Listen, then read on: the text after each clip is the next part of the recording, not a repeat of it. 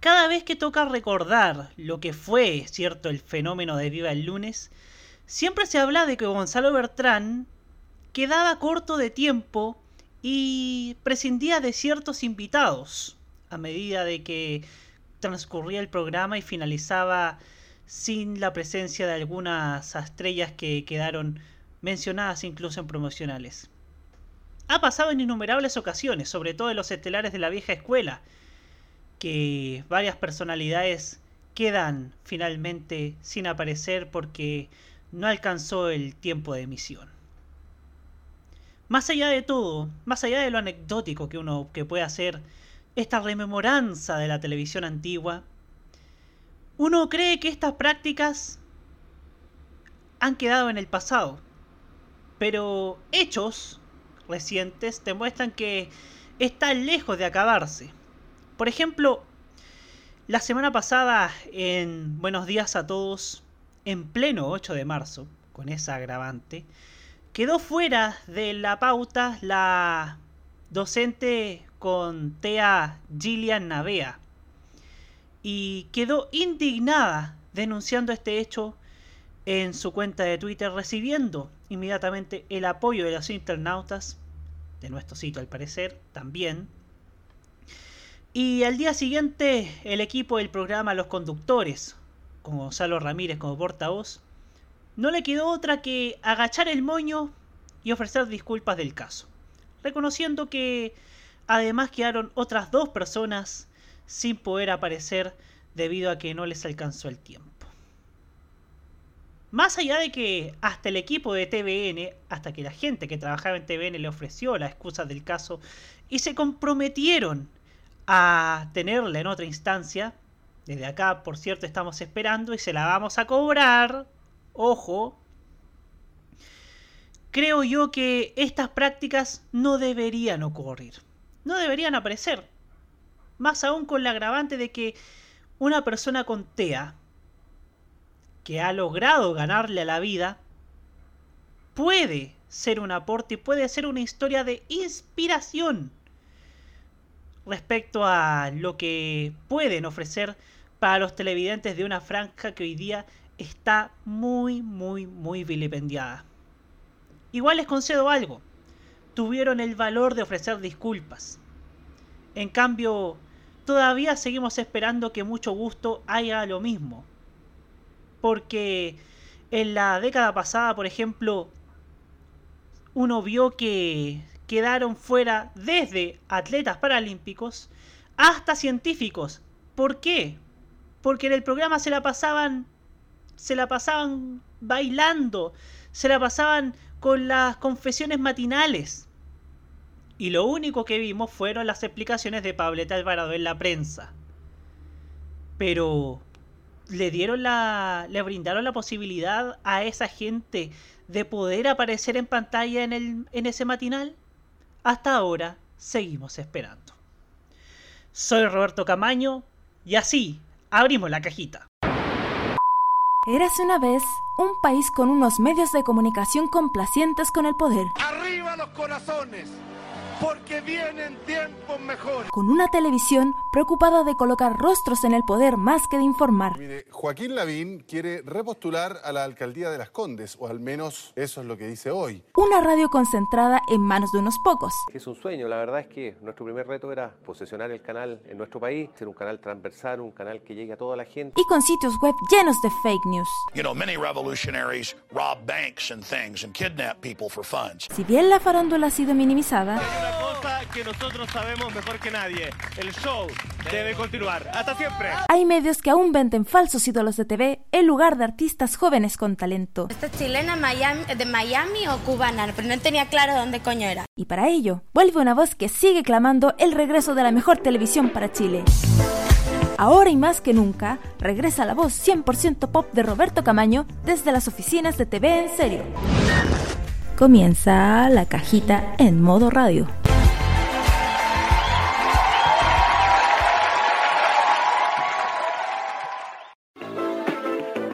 Hola, ¿cómo están? Yugo, yugo.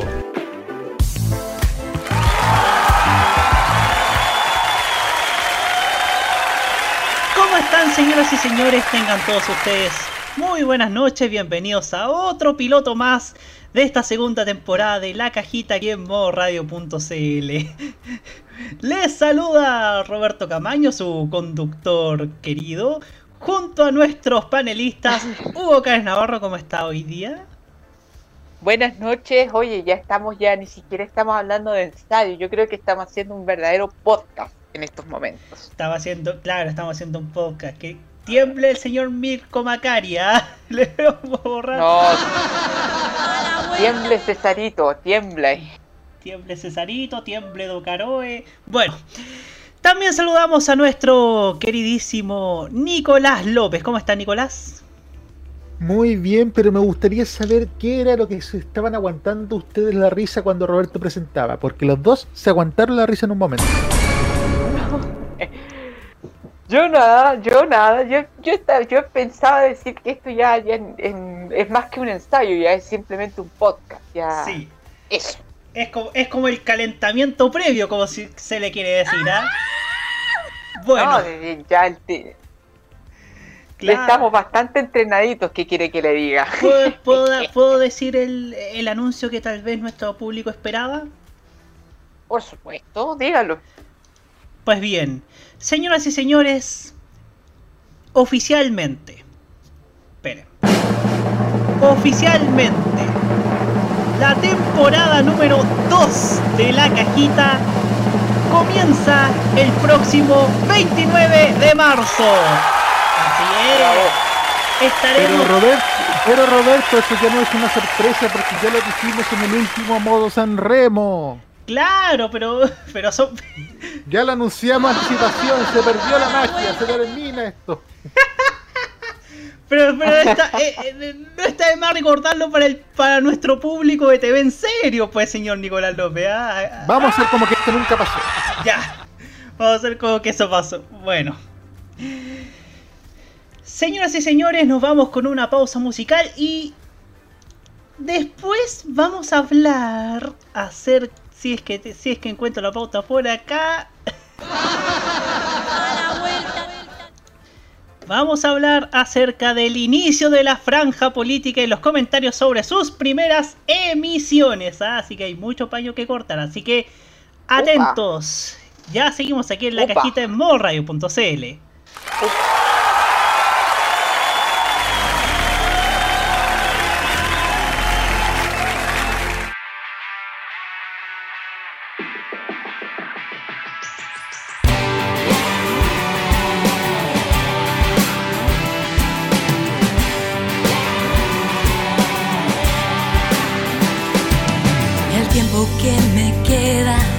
arriesgándome a vivir un papel que no he elegido, que no quiero para mí.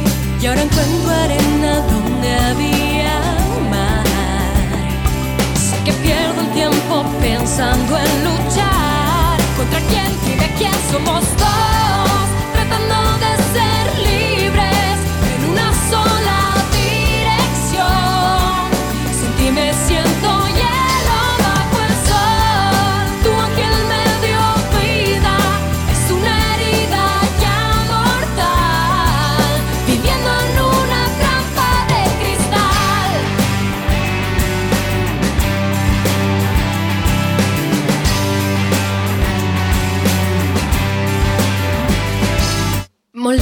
con su viento las rocas de mi verdad. Llegados a este punto no me pienso retirar, aunque ya no crea nada de este juego. Se convierte siempre el cielo en un infierno.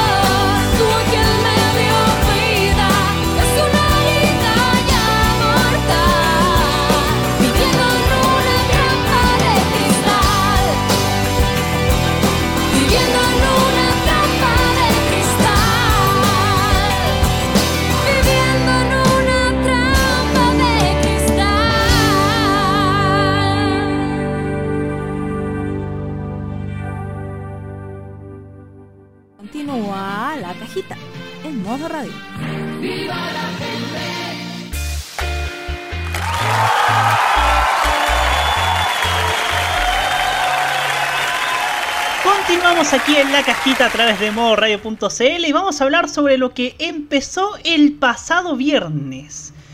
Porque comenzó, señoras y señores, la franja política, así como, como diría Don Francisco, ¿ah? en esa memorable tanda comercial que subió nuestro amigo nuestro amigo Alfredo Schwanner. Bueno, ¿qué decir de estos primeros días de franja? Como que mm, yo tengo por aquí los, los, los primeros las primeras cifras de audiencia según nos, contó nuestro querido colega MTP, para que mande un cariñoso saludo, Multimedia Star Play, Diego, Diego An- Armando Muñoz, que de acuerdo con fuentes muy confiables, hasta el momento la franja de constituyentes es el espacio político menos visto desde 2017.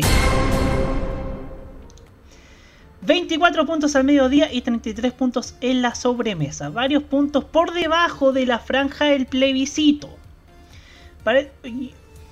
Yo creo que lo dije la semana pasada en la editorial, que quizás el problema no está en la existencia de la franja. Quizás el problema está con que los partidos políticos, porque hay una hay una distribución de lo que es el tiempo de las franjas políticas que sigue que sigue estando arraigada en lo pasado. Eh, por ejemplo, algunas listas que están por ahí por algunos candidatos independientes que están relegados a dos o tres segundos, como pasó en la elección pasada. Vemos como, otros pactos terminan con una duración ínfima también. Y sin duda alguna eso quizás llama a reinventar la campaña política para que los candidatos no estén tan tan tan dependientes de lo que es la franja política, tomando en cuenta además que los candidatos están haciendo más campaña en redes sociales a través de la calle y, a- y- y a- y puedo dar un puedo dar un caso, por ejemplo, el caso de Macarena Ripamonti, candidata a alcaldesa de Viña del Mar, que ha, ha focalizado su campaña política en los cerros, en los cerros de Viña del Mar. Y ha estado subiendo en sus stories, en, su, en sus semanas a qué cerros ha ido. Y, también ha estado mostrando cuáles, cuáles son su, su, su programa su programa para la alcaldía y todo lo demás. Y eso están haciendo también varios, varios candidatos a alcalde, gobernadores, también eh, candidatos a, a los, los mismos constituyentes que tal vez quedaron picados con la con el tiempo que, les, que se les dio en la, en la franja que está actualmente al aire. Y quizás ya no se depende tanto de la televisión. Quizás hoy día son las redes sociales con lo bueno y lo malo que eso quizás puede conllevar. Y quizás ya habrá tiempo, ya después de esta breve ponencia vamos a ir con los con el tema de, del análisis de cómo he encontrado cada franja y todo lo demás. Pero quiero poner el tema sobre la mesa porque hoy día los candidatos ya no dependen tanto de la televisión como era hace 20 años, sino que hoy día son más independientes y están más enfocados en las redes sociales. Porque quizás pueden apelar quizás a un público más juvenil. Para dar paso ahora a las opiniones, partiendo por Nicolás López. Pasa algo muy distinto en esta franja a todas las anteriores, que es demasiado, demasiado caótica. ¿En qué sentido caótica? Que no tan solo tenemos a los dos pactos políticos, mm, a los pactos políticos de siempre ya no son dos en realidad, sino que tenemos también a, a muchos partidos dispersados, a los pueblos originarios y a los independientes. Tenemos a un partido que es la Renovación Nacional que le sobró tiempo en la franja que ya no tenían con qué más rellenar hicieron algo que a mi juicio debería ser ilegal, que es la promoción de los gobernadores municipales. en la parte constituyente se eligen gobernadores. Y como RN tuvo buena votación, le sobró el tiempo para poner sus candidatos a gobernadores. También, perdón, también tenemos el excesivo protagonismo de los que son precandidatos presidenciales. Joaquín Lavín, Evelyn Matei, la Audi todavía no se decide, está con el corazón a dos bandas. Mario Deportes, Ignacio Briones, Marco Enrique Sominami, pese que no puede votar, Paula Narváez, Pamela Giles y Daniel Hadwe. Todos haciendo gala, muchos llegando a ser el ridículo. Y también siempre pasa algo. En el día 2 de las franjas siempre pasa algo polémico. En la franja de la prueba de rechazo apareció el Kevin Valenzuela diciendo que el estallido social fue cosa de Satanás. Después sabemos que al Satanás de Valenzuela le gustaba pasear en saunas, pero ese es otro asunto. El día 2 de esta franja apareció la lista del pueblo. Esta lista del pueblo creo que debe ser la mejor excusa para la UDI porque le está haciendo campaña indirectamente a ellos con mensajes de violencia. Eso sería. Así es. Hugo Gares.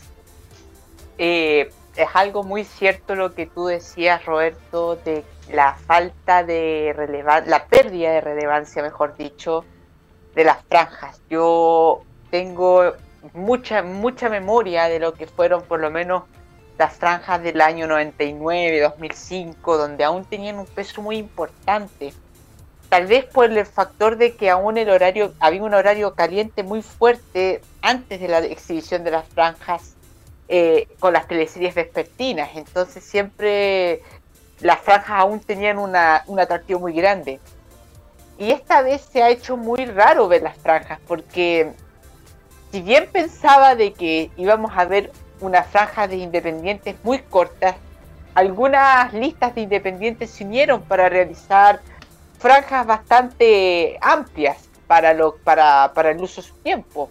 Y así vimos, por ejemplo, eh, el grupo de los independientes no neutrales que hicieron un bloque de casi un minuto, bastante amplio, y este grupito llamado Lista del Pueblo que con la participación de actores como Sigrid Alegría y Daniel Muñoz y este otro chico que no recuerdo su nombre, eh, realizaron una franja que realmente era el, es el sueño erótico de los partidos de derecha. Les dio una forma de hablar de ellos por lo menos en una semana entera. Yo creo que toda esta semana vamos a hablar de cómo un grupo de personas, por primera vez en los, ni siquiera esto se pensaba en el año 88, eh, hablan directamente de la muerte de un presidente. Yo creo que ya este eh, es un nivel de mm, es un nivel de intolerancia ya prácticamente insuperable. Esto ya es un tema serio, creo yo. Pero volviendo al tema de las franjas, ya cada vez queda en, en connotancia, queda mayor, en mayor eh, claridad, perdón, de que las franjas cada vez tienen menos significancia, por lo menos las franjas televisivas. Cada vez más las franjas tienen un importante peso en la salida en terreno, como bien lo explicaba Roberto, hay mucha salida en terreno por parte de los candidatos, y también eh, a través del material audiovisual que ellos utilizan a través de redes sociales, que es amplísimo y que se distribuye a través de diferentes manifestaciones, como spots, publicaciones en Instagram, pero también muchísimo, muchísimo, muchísimo material de debates políticos, de entrevistas políticas que sin dudas hacen también cuestionar lo que la televisión chilena ha perdido en este tiempo, que es la, la tradición por parte de la televisión de realizar importantes programas de debate, importantes programas que daban a conocer las posturas de los candidatos, cosa que actualmente prácticamente no existe. Y, por ejemplo, doy el caso de muchos años que hizo Televisión Nacional, específicamente el año 97, usted bien sabrá, Roberto, en donde Televisión Nacional repartía sus redes regionales para transmitir debates en las elecciones parlamentarias. Bueno, yo pienso, eh, para terminar mi idea, eh, mejor lo, digo más tarde porque a lo mejor vamos a, espero escuchar su comentario y quería plantear una idea final mejor. Lo voy a dejar para el final de este debate. Perfecto. Em, más que nada para redondear lo que dije antes, lo que complementó usted, em, señor Cares, porque hay otra candidata a la alcaldía que ha hecho videos muy, muy, muy donde, donde, por ejemplo, denuncia el estado de abandono hacia algunos sectores de, la ciudad. Estoy hablando de Camila Polizzi, candidata alcaldesa por Concepción, que, que hace varios años, no sé, recuerdo el año pasado, hizo un video en el que, en el que hablaba sobre el abandono de los comerciantes de el mercado central de Concepción. Recordemos que el mercado central se incendió Nadie todavía sabe qué pasó realmente. Y tampoco el actual alcalde, el señor Álvaro Ortiz de la ADC. Em, o, al menos viene de una, de una familia ligada a la ADC como José Miguel Ortiz. El señor Ortiz, alcalde actualmente en ejercicio de Concepción, no ha hecho prácticamente absolutamente nada y los comerciantes dicen que está, ha estado en un completo abandono. Y lo que hizo Camila Polisi fue entrevistar a una de esas comerciantes para reflejar cuán abandonada está esa gente. Y quizás ese es el camino, quizás usted, estimado Radio Escucha, le agrade o no la figura de Camila Polisi, porque en Concepción despierta muchos. Tiene, es como todo político, tiene, tiene adherentes y detractores, ¿cierto? Pero uno puede, uno tiene, uno siempre puede, puede reconocer que al menos ahí le atinó en dar a, en dar a conocer por qué. Por qué se necesita más atención a, esa gente como lo es como lo son los, comerciantes de, del mercado central siniestrado de Concepción. Pero volviendo al tema, eso habla de que hoy día las redes sociales están ganando, ¿cierto? Y, lo, y la televisión pierde su, su preponderancia a la hora de transmitir un mensaje político. Y eso también llama a ciertos partidos, a ciertas candidaturas, a reinventarse. A reinventarse y también a, buscar nuevas formas de llegar a, una a potenciales electores y algo muy importante, a buscar sobre todo a los indecisos. Siempre hay que buscar a los indecisos y también a los, a los desencantados. Porque, porque el estallido social, ¿cierto? Dejó a muchos desencantados y es la misión de, ciertos candidatos, independiente de qué partido sean, y si es independiente, mucho mejor.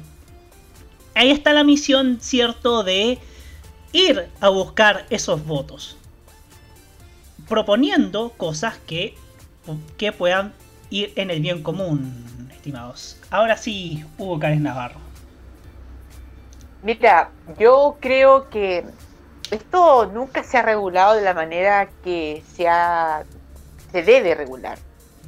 Pero pienso de que más que importante en estos momentos que la misma franja televisiva se tiene que radicar mucho en cómo se está utilizando el avisaje político en radio. Porque es sabido que hay varias radioemisoras, especialmente una, y bien sabemos cuál es, Radio Agricultura, cuyo avisaje político es muchísimo. Recuerdo muy bien la elección del año 2017, en donde prácticamente el 80% de su pauta publicitaria consistía en avisaje político exclusivamente de candidatos de Chile Vamos, pero eh, donde el avisaje en radio, especialmente los candidatos políticos, en gran parte se radica en los candidatos justamente de la alianza política de derecha.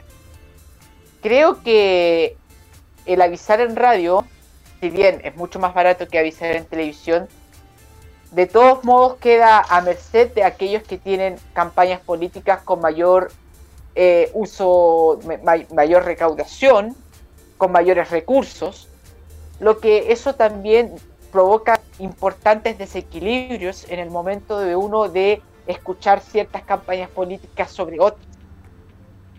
Entonces pienso de que tan importante como en su momento haberse regulado las franjas políticas para favorecer la igualdad entre dos posiciones políticas, como fue la franja política del año 88, creo que es muy necesario, y no solamente hablando en el avisaje de las grandes cadenas, sino especialmente lo que ocurre en las radios regionales y en las radios locales, en donde muchas veces las radios pequeñas se prestan para ser avisadoras exclusivas o muchas veces son de propiedad de algunos candidatos políticos. Esto es una verdad que se ve en muchos pueblos. Por ejemplo, donde yo vivo, en la comuna de Wynn, es sabido que existe una radio que sirve exclusivamente para las ideas políticas del alcalde. Y hay otra radio que sirve exclusivamente para las políticas del candidato opositor. Creo que este problema, especialmente en la radio, y especialmente en los sectores rurales y en las regiones en donde aún la radio tiene un papel, un papel importante dentro de, de la información de las personas, se tiene que regular de mejor forma. Infelizmente no tenemos un Consejo Nacional de Radio, pero es necesario, creo, que también eh, el CERVEL, no sé, comience a intervenir en lo que tiene que ser el avisaje de las radios y tal vez sea incluso mejor tener una franja en las radios que una franja en televisión. Creo yo, es una propuesta que creo que se debería comenzar a analizar porque cada vez más es más notorio de cómo los candidatos que tienen mejores recursos compran un número bastante indiscriminado de avisaje publicitario algo que se ve muchísimo, especialmente en el caso de la candidatura a la gobernación de Catalina Parot, en donde prácticamente su avisaje multiplica en un número bastante amplio al de sus otros dos contrincantes, la señora Karina Oliva y el señor Claudio Rego. Nicolás López. Yo en este momento estoy en el sitio del CERVEL viendo los informes de tarifarios estoy viendo dos. Estoy viendo el de un medio local, que es la Radio Festival de Viña del Mar, y un medio de alcance nacional como es la Radio Bio Bio, la red nacional. Por ejemplo, para una solamente vamos a ver primero las frases publicitarias. El horario más barato de la Radio Festival es una frase de 15 segundos, de 15 a 23.59 y cuesta 21.420 pesos en la radio que tiene más alta sintonía en la región de Valparaíso. Y esto es de lunes a domingo. El valor más alto es en el horario de las 13 a las 14.59 un, una frase de 30 segundos para publicidad de lunes a domingo, 53.550 pesos. Vamos a la radio Bio Bio, la red nacional. El horario más barato es una frase de 30 segundos de lunes a domingo en el horario de las 12.30 a las 5.30 de la mañana. Valor 23.800 pesos. El más caro, de lunes a domingo, frase de 30 segundos, de 6 a 9.30 de la mañana, cuesta 345.100 pesos. Ahora vamos a, a, por ejemplo, la participación de programas o entrevistas. Volvemos a la radio festival. La participación en el programa Tribuna Pública, grabado según día agendado por Departamento de Prensa y transmitido el día domingo de 10 a 11 horas, con participación de candidatos de distinta tendencia política, cada participante tendría que pagar 178.500 pesos. Entrevistas en estudio o celular entre las 15 a 17 horas, de lunes a viernes hasta 10 minutos, 166.300 pesos. Y en el horario de 9 a 12.30, 202.300 pesos. Y la radio Bio, Bio no ofrece de momento este tipo de, de servicios de entrevistas, etc. Ya vemos aquí cuánto tendrían que desembolsar y sin embargo vemos que los candidatos pagan por, por estas frases. Aunque claro, no puedes comparar un medio regional con alcance local con una emisora con, de alcance nacional de Arica Punta Arenas.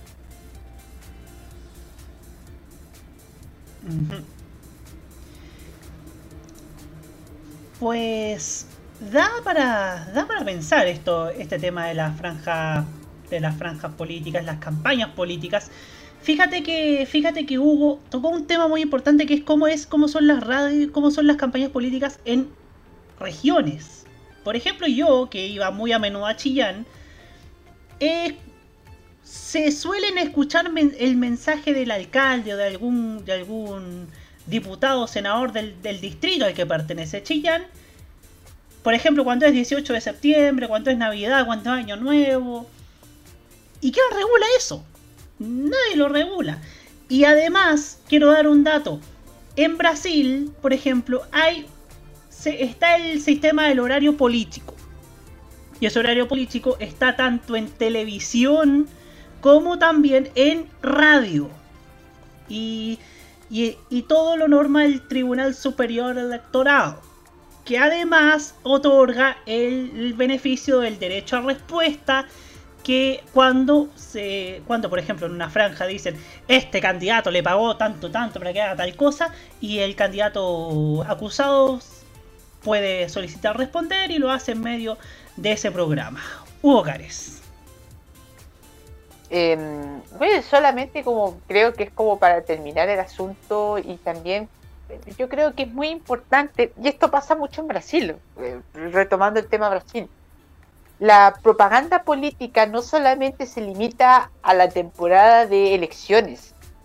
Eh, hay países en donde la propaganda política es constante no solamente reitero, en la época de elecciones, sino también en, los en la época en donde no hay elecciones. Quizás eso ayude bastante al fortalecimiento de una cultura política dentro del país, porque lo que nosotros tenemos es que los partidos políticos tienen avisaje solamente en el momento en que hay elecciones y quizás eso también ayuda a cierta noción negativa que tiene la ciudadanía con el accionar de los partidos políticos y de los, y de los mismos políticos en sí, que solamente aparecen en la vida pública de las personas en la época de elecciones. Quizás es necesario regular y permitir que, que los partidos políticos de manera gratuita puedan también avisar a través de medios de comunicación no solamente en la época en la época de elecciones, sino también en cualquier momento. Eso era algo que también era bastante constante en, nuestro país antes del, golpe de Estado. Luego eso prácticamente desapareció. Creo que sería una buena idea para el fortalecimiento de la política en nuestro país y que no solamente sean los partidos políticos, sino también organizaciones sociales, pudiesen tener espacio dentro de la televisión a través de una manera de, una alternativa gratuita, porque sabemos que muchas organizaciones sociales no pueden tener eh, las cifras para pagar un aviso en televisión. Y así también para que las personas entiendan y conozcan la pluralidad de visiones, la, la pluralidad de, eh, de, de, mm, reitero, perdón, iba a reiterar lo mismo que dije, la pluralidad de visiones que existe dentro de una sociedad. Quizás es muy interesante tener también a todos estos grupos participando y entregando mensajes. Por ejemplo, no sé, organizaciones feministas, eh, ONGs, que pudiesen también tener la, la oportunidad de tener un pequeño espacio a través de los grandes medios. Puedo aportar un dato para ya finalizar este tema y es que y es que por ejemplo en México últimamente hubo una hubo una ley para que, los, para que las propagandas políticas se emitan toda la temporada, todo el año y no solamente en época de elecciones como sucede, como sucede cotidianamente. Y obviamente es un espacio gratuito que tienen que otorgar las, los consorcios televisivos al de preferencia finalizando cada, cada tanda comercial. Y obviamente se, y obviamente se se opusieron los, los gigantes consorcios mexicanos como lo son Televisa y Televisión Azteca. Y, y eso para complementar, es un, es un tema que está, que está caliente y esperemos también que haya cierto, eh, que siga habiendo más formas innovadoras de llegar a potenciales electores. Vamos a una pausa musical y ya seguimos aquí en la cajita, aquí en modoradio.cl.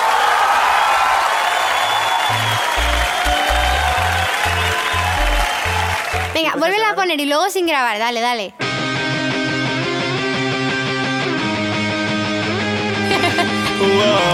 ¡Dale, Marmi! ¿Cómo? Ah, sí, sí. Marmi y Aitana, desde los seis años, para el mundo.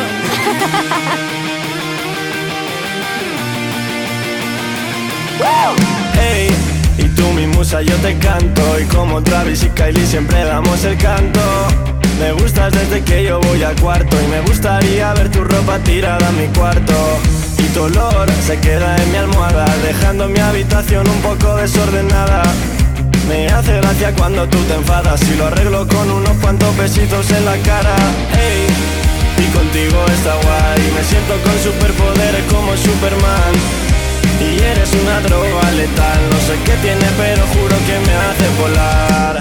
Es que estoy un poco loco de ti Miro tu carita antes de dormir. Y me gusta tus fotos. Y me gusta hasta tu foto del DNI Es que estoy un poco loco de ti Miro tu carita antes de dormir. Y me gustan tus fotos. Y me gusta hasta tu foto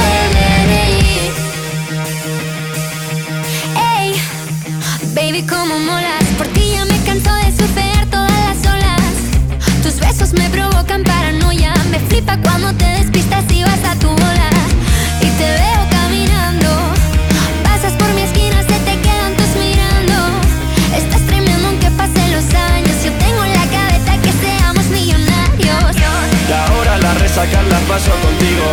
Se pasa un poco mal, pero es divertido. Siempre eligen la peli mala por mí. Me encanta contigo viendo Netflix.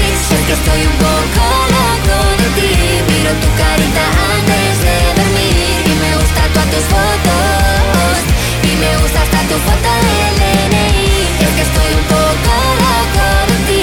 Miro tu carita antes de dormir. Y me gustan todas tus fotos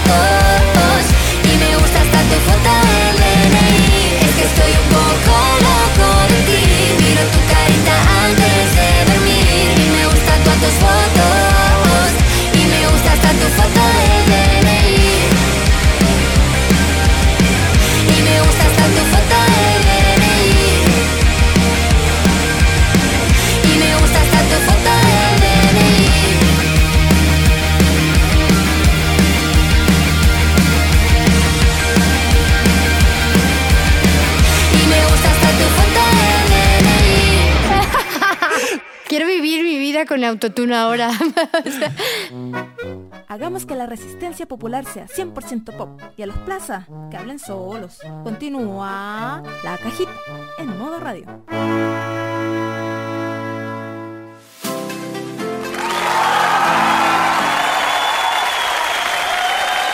Continuamos acá en la cajita aquí en radio.cl y ahora vamos a hablar de algo que era demasiado esperado, al menos, con, al menos a nosotros que, que estamos preocupados por el avance de la televisión digital, porque sabemos que Canal 13 fue el primero en abarcar todas las capitales regionales.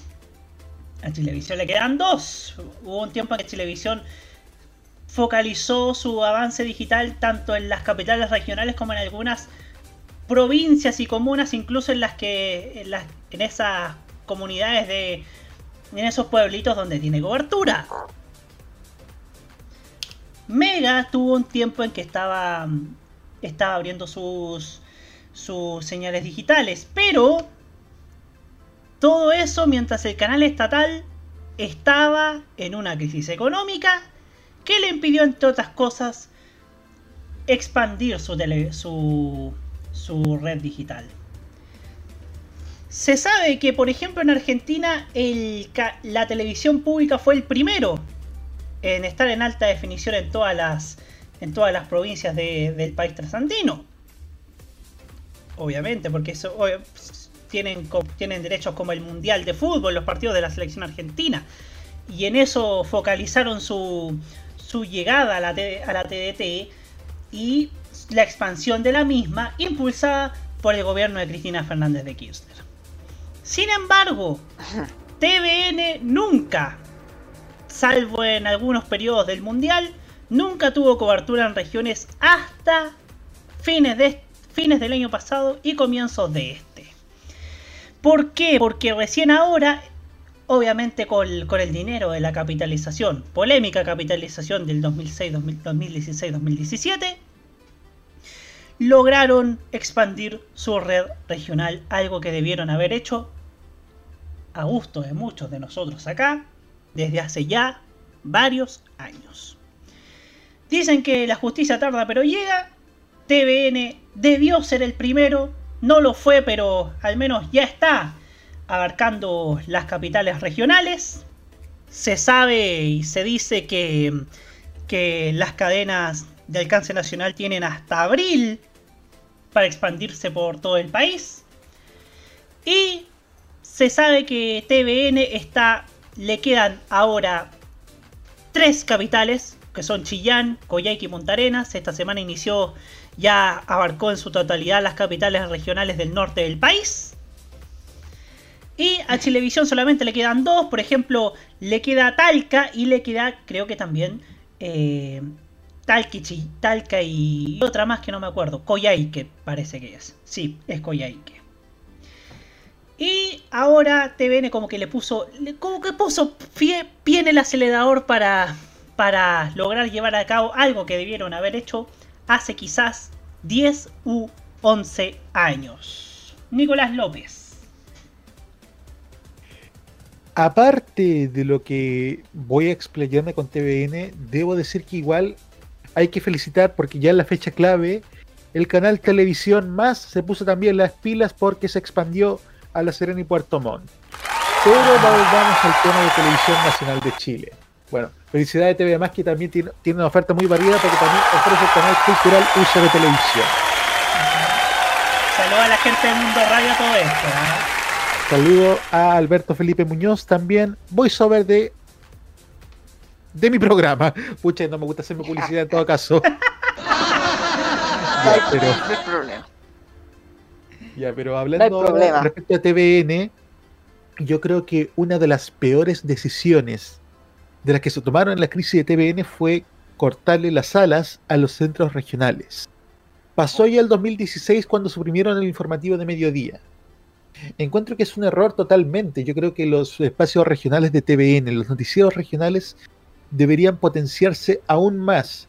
Y de, de, verdad fue un gran empujón el tema de la modernización de los mismos, que partió con la red del paraíso de TVN, que fue el primer noticiario que se empezó a emitir en, nuestra TDT.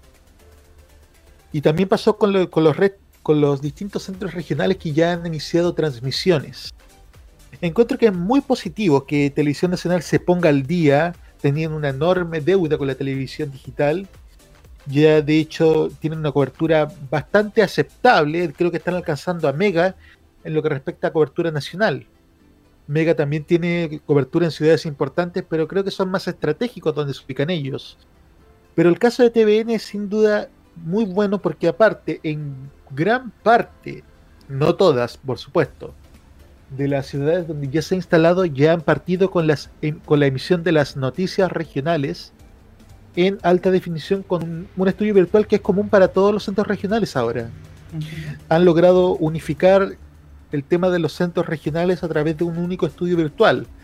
Aunque también esto llevó a situaciones bastante cómicas, como una emisión de la Red Valparaíso que partió con el logo que decía TVN Red Coquín.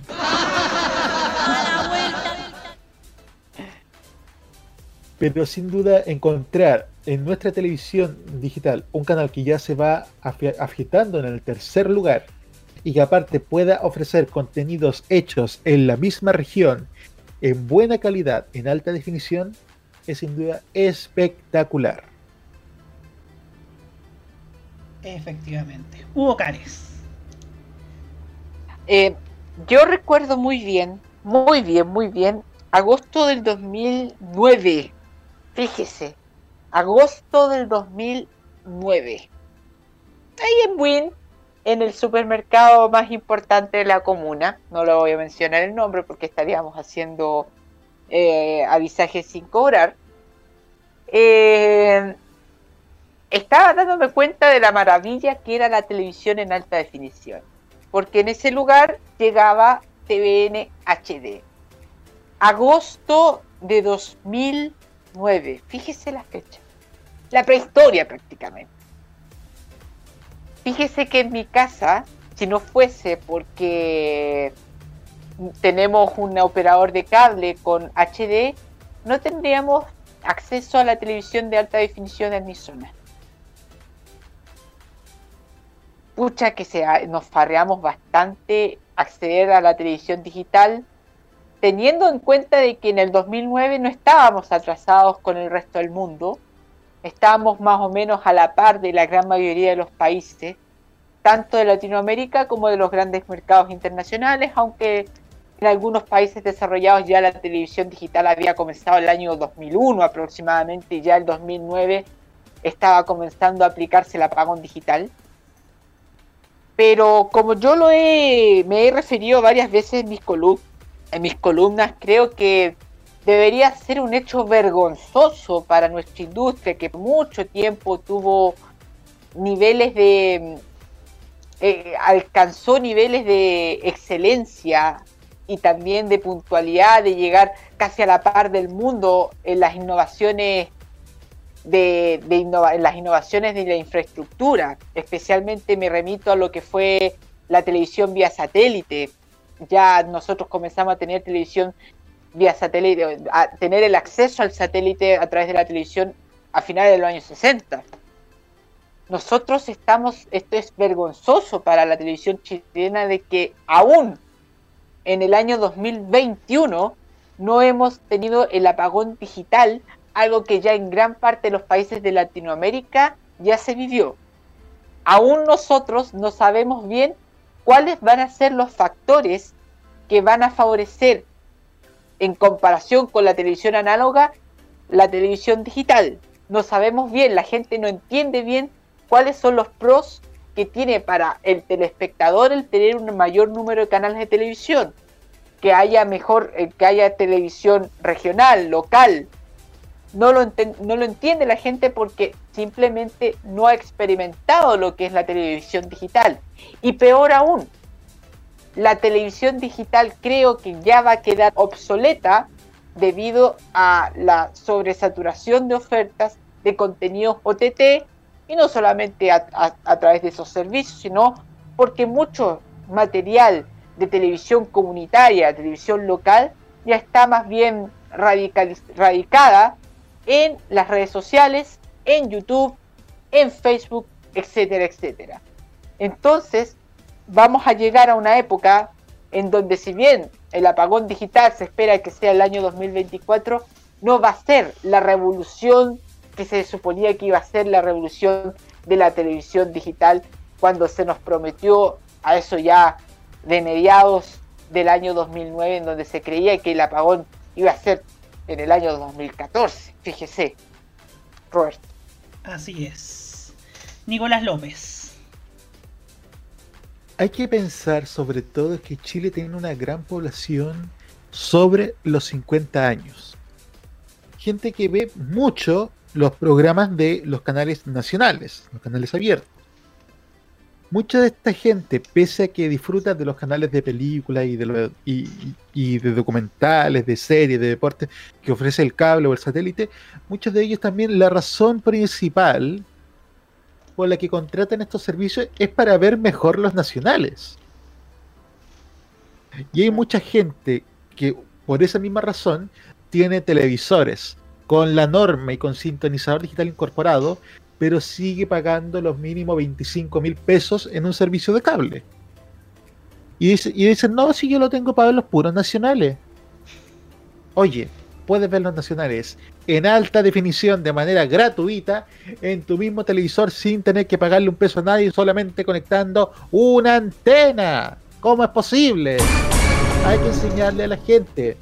Pero el problema también es que aquí está el lobby salvaje y feroz de las terribles y sanguinarias cable operadoras, que obviamente no les conviene que haya una oferta decente en nuestra televisión digital y por lo mismo también fueron ellas las causantes de que el canal 13C saliera de Santiago en la televisión digital donde estuvo disponible un tiempo, he dicho.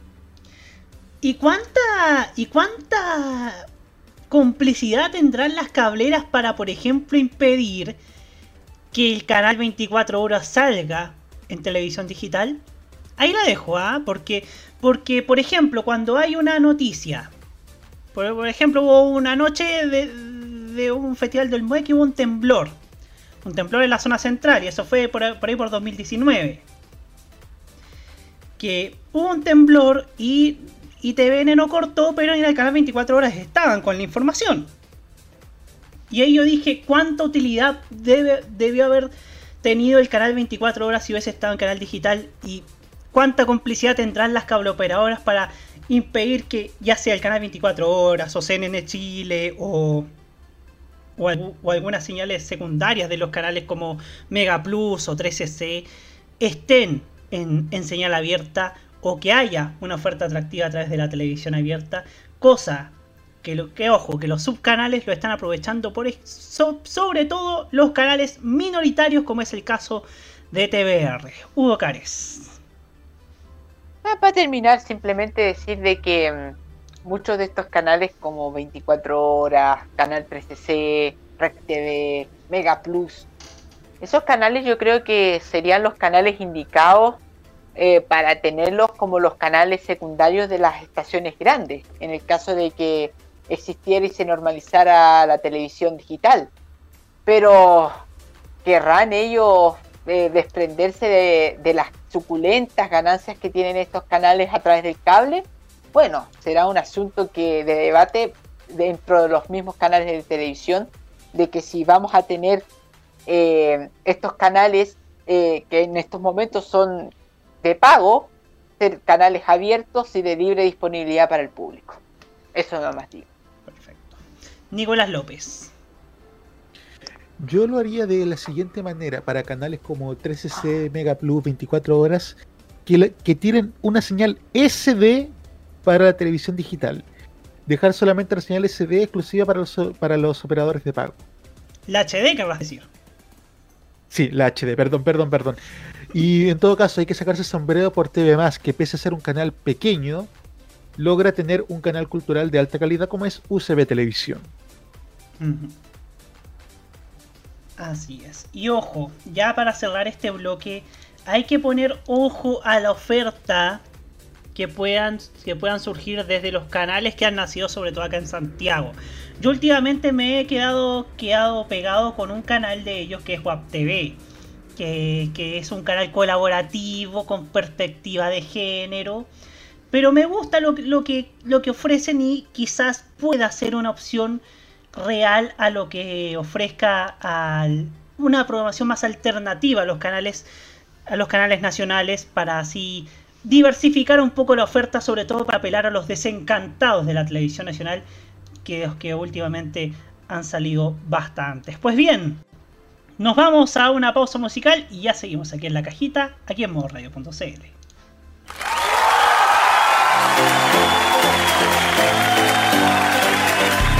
Certified quality. quality. And that the girl them need and I cry for every day without apology. Without apology. But them the right way, that's my policy. Yeah, man, right. Shonda Paul alongside Beyonce. Uh-huh. Now hear the man say, this a dirty yeah, dirty yeah, dirty yeah, dirty yeah. Beyonce, it now. Baby boy, you stay on my mind, fulfill my fantasy. Come on, girl, tell me how you feel.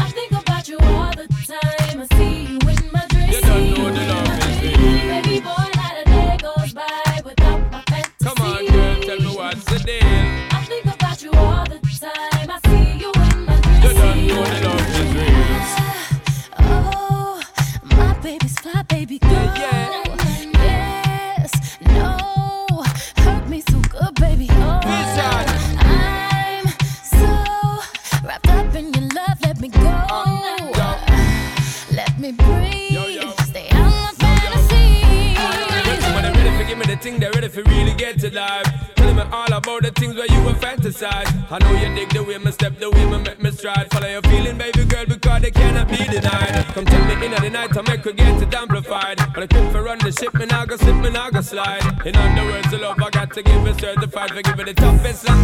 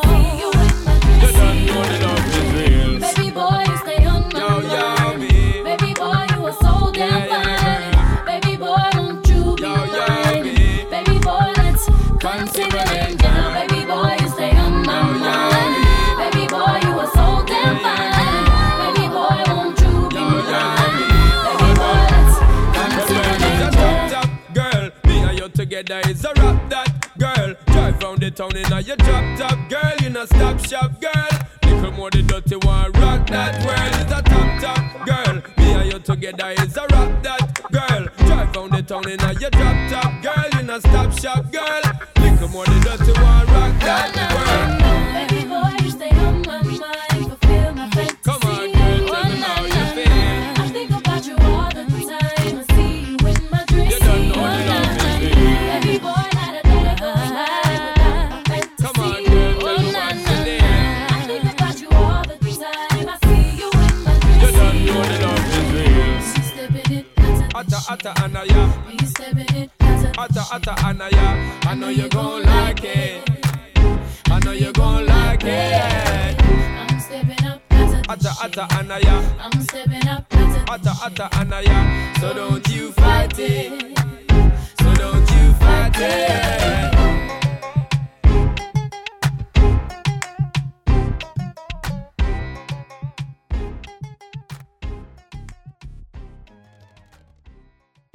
Potenciamos a los nuevos cantantes y dejamos atrás a los chicos reality.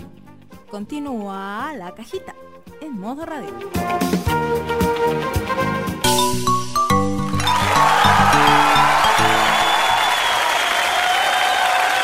Aquí en la cajita a través de modoradio.cl y el pasado viernes ocurrió, fíjate Hugo, algo tremendamente importante. Porque no pasaba desde hace ya varios años que la televisión chilena tuviese tres productos importantes compitiendo entre sí en la franja del Prime. Por un lado, TVN estuvo transmitiendo la entrevista que le hiciera Oprah, Oprah, Winfrey a los duques de Sussex con graves acusaciones contra la realeza británica. Algo que para muchos fue criticado, obviamente, porque, por, porque preguntar por qué la televisión pública está dando, está como rindiéndole favores a la, a la realeza británica. Tomando en cuenta también que, las publicaciones al respecto no ya dejaron de existir. Por ejemplo, La Cosa, La Cara. Ya, eh, ya, ya están bajo tierra, quizás. Por otro lado, en Mega tuvimos el debut de Got Talent Chile. Que además lideró en sintonía según lo que, según lo que tengo entendido. Y sí, derechamente lideró. Oye, pero igual es bueno que Mega, que Mega lidere con algo, con algún programa de entretención sin que no haya apelado al bullying ni al ni a la violencia como venía sucediendo últimamente. Quizá eso, eso es lo, lo bonito de todo. Y por otro lado también tenemos a... Podemos hablar de Chilevisión que estrenó su segundo capítulo. Que para mí es un insisto, para mí es un excelente programa de conversación, quizás redefinió los estelares de conversación y, le ha dado otro enfoque al mismo, a pesar de que es una franquicia argentina que acá en Chile al menos se supo adaptar muy, pero muy bien, Hugo Cares. Bueno, tú lo has dicho, Roberto, que de hace mucho, mucho tiempo que no había una carrera interesante entre diversos programas y de diversos canales en la franja estelar. O sea, yo creo que desde los últimos tres meses hemos visto una carrera interesante, por lo menos de, de Chilevisión, Mega y Televisión Nacional, de contenidos que sacan por lo menos más de 10 puntos y que no solamente eh, están radicados a la franja el día viernes, sino por lo menos de lunes a jueves hay una competencia interesante de lo que es la teleserie Mega, que en este momento es Edificio Corona. Ahora se va a estrenar otra teleserie que es Demente.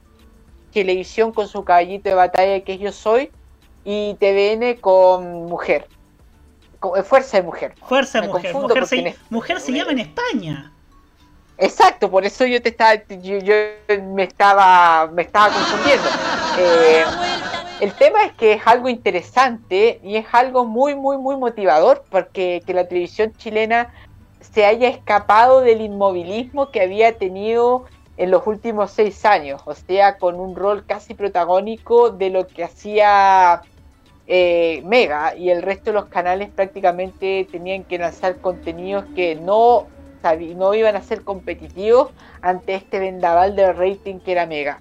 Felizmente hoy los tiempos son diferentes, hoy la gente ha podido comenzar a optar por un contenido que ha sido atractivo al público, por eso yo creo que la gente también se ha, ha dejado de sintonizar la señal 9 y creo que hay un concurso como el programa Yo Soy, del cual yo en algún momento presenté cierta crítica en el sentido de que faltaba un concurso que exponiera de mejor forma el talento, pero me he dado cuenta he podido ver un par de episodios de ellos hoy, que la calidad de los competidores es bastante, bastante positiva, muy, muy buena calidad de los competidores, tipos que imitan prácticamente igual a los cantantes, hay uno que es Luis Fonsi, otro Ricardo Montaner, que prácticamente tienen las voces reales de, los, de, estos, de estos intérpretes, por lo tanto son programas atractivos y que la gente los valora la gente ha valorado bastante a Yo Soy, que ya tuvo una temporada, una temporada anterior bastante exitosa y ahora sigue con su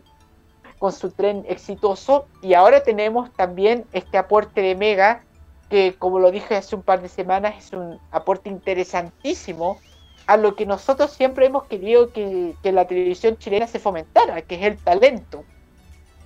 Y tenemos a Chile Got Talent, o Got Talent Chile, Got Talent Chile. cómo está Got Talent Chile. Talent Chile, que, que, sea, que, es un acicate para que nuestra televisión eh, pudiera abrirse a otro tipo de, talentos, no solamente los, los meros dedicados a la música y al baile, como es el caso de Rojo, sino a otro tipo, reitero, de, de, entretención. Y creo que es muy positivo que, por fin hayamos, parece que estamos encontrando el, el camino que perdimos hace algún tiempo atrás y que parece que por fin estamos reencontrándonos con un camino que nos pueda llevar a mejor contenido.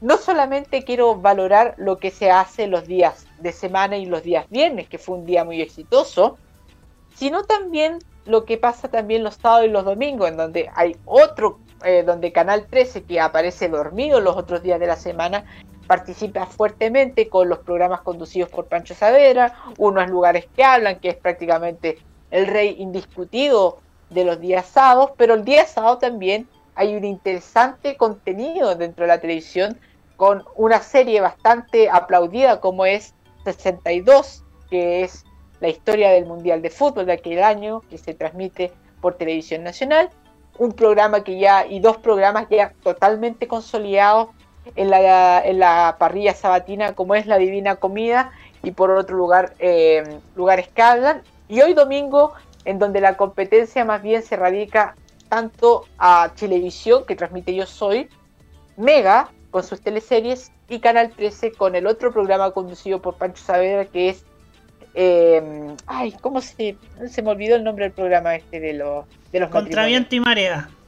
Contraviento y Marea. Iba a decir Cásate conmigo, un programa bastante antiguo ya. eh, pero es, interesante que por fin tengamos competencia en la televisión chilena. Que, no, que ya, ya haya terminado esta extrema mega dependencia que existía por mucho tiempo en la televisión y que exista contenido alternativo y que parece que a la gente le está gustando porque está gratificando algo más allá de la monotonía sino está mostrando talento, talento y talento y algo que siempre dentro de, esta, de este portal y este, este programa hemos promovido, que es el fortalecimiento del talento en nuestro país. Así es, así es, algo que, que, es celebrable y además porque era lo que tanto estábamos, estábamos pidiendo desde, desde esta humilde tribuna, porque seamos honestos, la, la necesidad, cierto, de ver a gente talentosa nace sobre todo desde la pandemia. Porque, la porque recordemos, Rojo, Rojo está en yato por tiempo indefinido, no se sabe cuándo va a volver. Em, y, ya casi se apagaron las opciones para ver música en vivo y todo se redujo a política, a escándalos, a, a esta a esta gentrificación de la, de la franja matinal, si es que se le puede decir. Y, y a la crónica roja. Y a la Crónica Roja también, algo que quizás, quizás podrá, podrá llenar las pautas de los matinales, pero que al fin y al cabo poco y nada hacían para nuestra salud mental, sino que también ponía tenso a uno. ¿eh? nos ponía tenso, por ejemplo, ver que la ver que ahora los casos de COVID-19 están subiendo, que, pareciera que no hay fin. Eh, eso sentí yo en junio y yo, decidí no ver canales nacionales hasta nuevo aviso. Y quizás ahora, ahora, eh, si bien están subiendo los casos, pero ahora hay algo a favor, que es que hay vacuna, hay un proceso de vacunación. Ahora la cosa es distinta, es más, no me molestaría hacer una última cuarentena con tal de que se estabilice todo y que el proceso de vacunación también comience a hacer efecto en los índices diarios del MinSal. El tema acá, el tema acá es que es que no prácticamente la música estaba invisibilizada eh, en las pantallas chilenas. No solamente la música, sino que los jóvenes que buscaban que buscaban destacarse por algo positivo está muy apartados de la, del, ambiente, del ambiente televisivo. Y ese mensaje que da el exitoso estreno de Got en Chile, sumado al éxito que está teniendo Yo Soy, es que hay gente que merece tanta pantalla como también la merecen los activistas, por ejemplo, de ONG ligadas al feminismo, a las comunidades LGBTQ o actores políticos que no tengan ligazón con, con los poderes fácticos que, todo el mundo ya conoce. ¿Mm? Esa gente merece toda nuestra atención y todo nuestro apoyo. Y además, y además, sumemos que muchos artistas que han salido últimamente cuentan con el apoyo de artistas consagrados.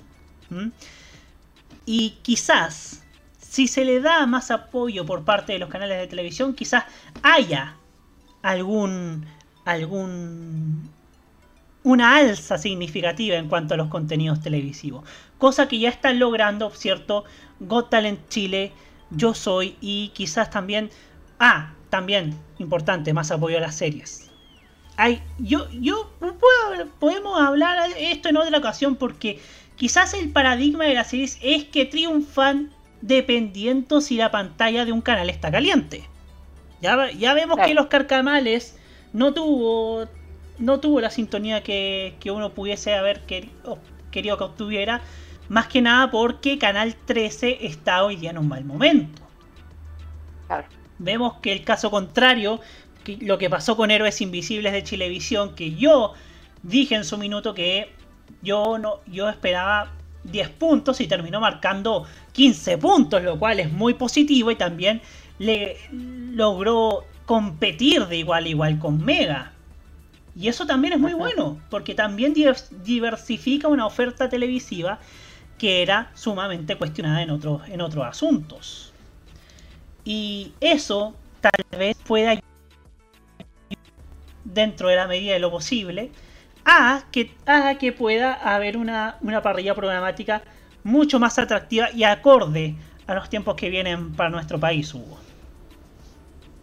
Eh, yo quería, para terminar este tema, dos, dos cosas que, que, se, me quedaron en el tintero. Uno fue cierta polémica que, que hubo, especialmente en redes sociales, por eh, la divulgación por parte de Televisión Nacional de, de la entrevista de los duques de Saxe por el tema de ser un tema frívolo, por el gasto de dinero que comprometía la transmisión de tal entrevista, porque me imagino que se tuvo que haber comprado los derechos para la exhibición de, este, de, esta entrevista, pero parece que el rating los acompañó, yo, yo les daba muy poca fe, muy poca fe de que esa entrevista iba a tener repercusión importante en la sintonía, al final si la tuvo marcó 10 puntos promedio, eh, bueno, esa fue la polémica, cosa importante, a ¿ah? Televisión Nacional, esto se lo dije durante la semana, Roberto, también transmitió la famosa entrevista que se realizó al programa Panorama de la ABC el año 95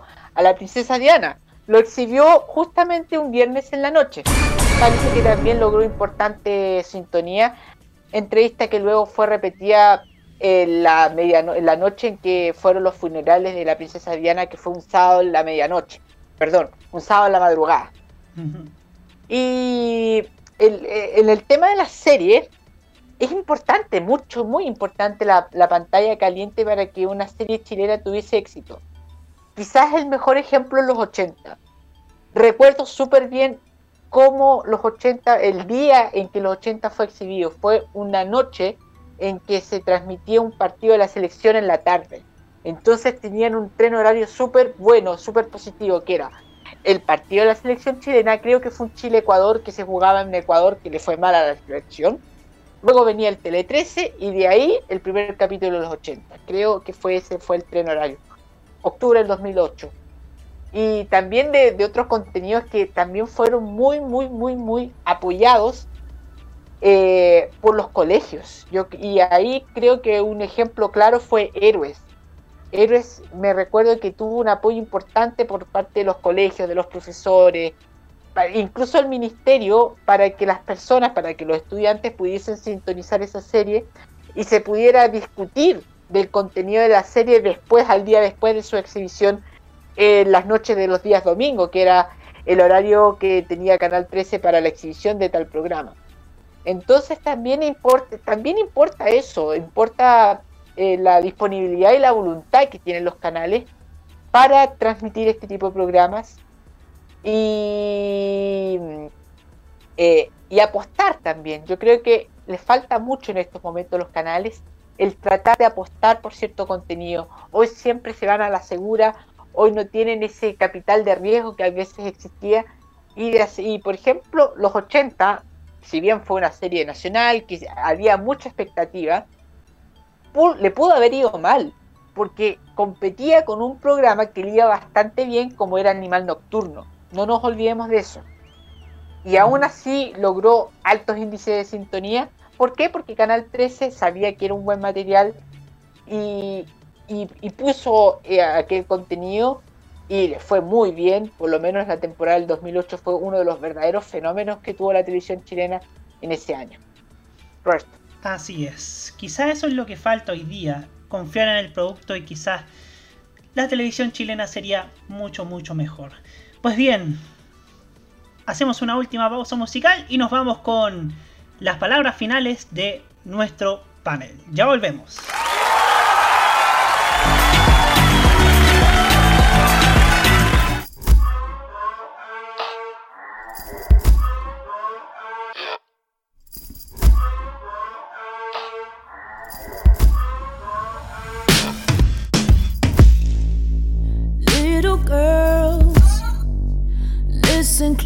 Cause no one told me.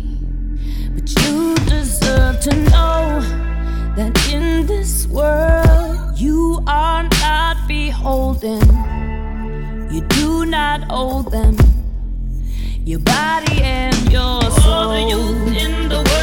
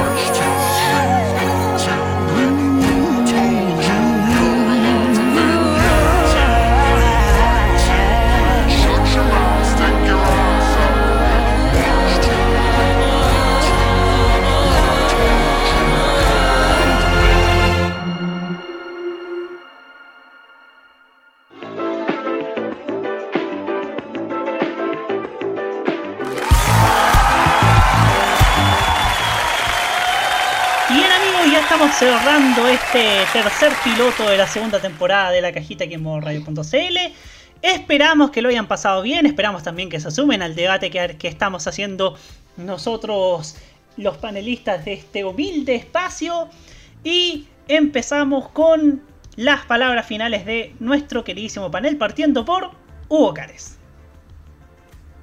Ah, creo que si bien la vacunación, el proceso de vacunación en Chile ha sido, por lo menos hasta este momento, exitoso, de todos modos, y sin duda, creo que a pesar de eso, aún falta que los medios de comunicación informen de mejor forma eh, el proceso de vacunación en sí, el tipo de personas que pueden vacunarse a la semana. Creo que aún falta mensajes que apunten a aquello.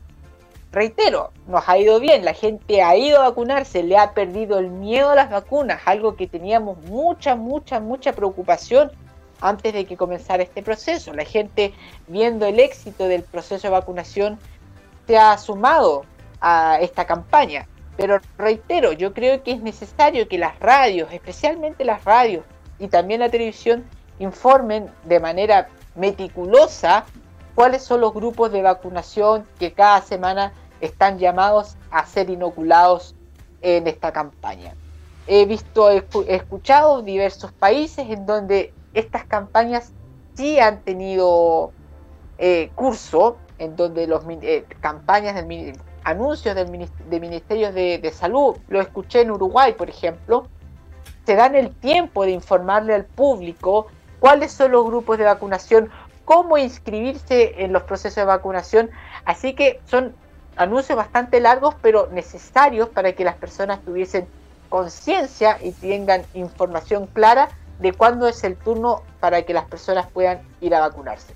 Reitero, nos ha ido bien, parece que ha existido cierto orden en el ámbito de que las personas tienen conocimiento de cuándo es su turno para ir a vacunarse, pero creo que de todos modos es necesario que los medios de comunicación también informen porque creo que he visto cierta ausencia de aquello. Felizmente ha funcionado, felizmente, pero creo que de todos modos se necesita aquel esfuerzo final que tanto necesitamos porque realmente si nos está comenzando a ir bien, parece que por fin estamos viendo la luz al final del túnel. Roberto. Así es. Nicolás López, ¿alguna reflexión final? Yo quiero volver a llamar a los señores de Bellavista 0990, Providencia, y les voy a decir, ahora que ya digitalizaron algunas de las redes regionales, potencian los informativos regionales traigan de nuevo la edición de mediodía.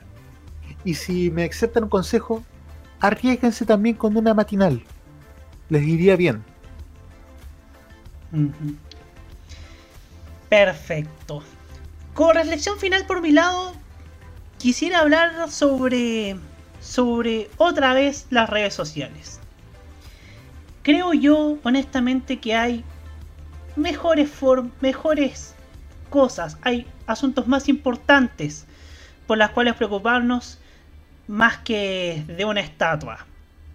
Creo yo que existe tanta gente muriéndose de hambre, hay muchas personas que están sin trabajo, hay personas incluso que están esperando respuestas por parte del, gobierno que, no les da la, ayuda que necesitan, así como también nuestros artistas también están pidiendo desde hace ya varios meses que el Ministerio de las Culturas, las Artes y el Patrimonio esté presente, cosa que hasta hasta el día de hoy no lo ha hecho y no ha ayudado a ese sector. Y quizás esas cosas deberían tener más importancia que a quién ponemos en lugar del general Baquedano. Hay cosas mucho más importantes que pelearse por una estatua o que pelearse por si ponen una reja alrededor del, de lo que, del soporte que tenía esa estatua. Creo yo que hay que enfocar también mejor, de mejor manera, cuáles son las necesidades hoy por hoy que tiene nuestro país. Dicho esto, nos vemos en una próxima oportunidad con un nuevo piloto de la cajita aquí en modoradio.cl. ¡Chau, chau a todos!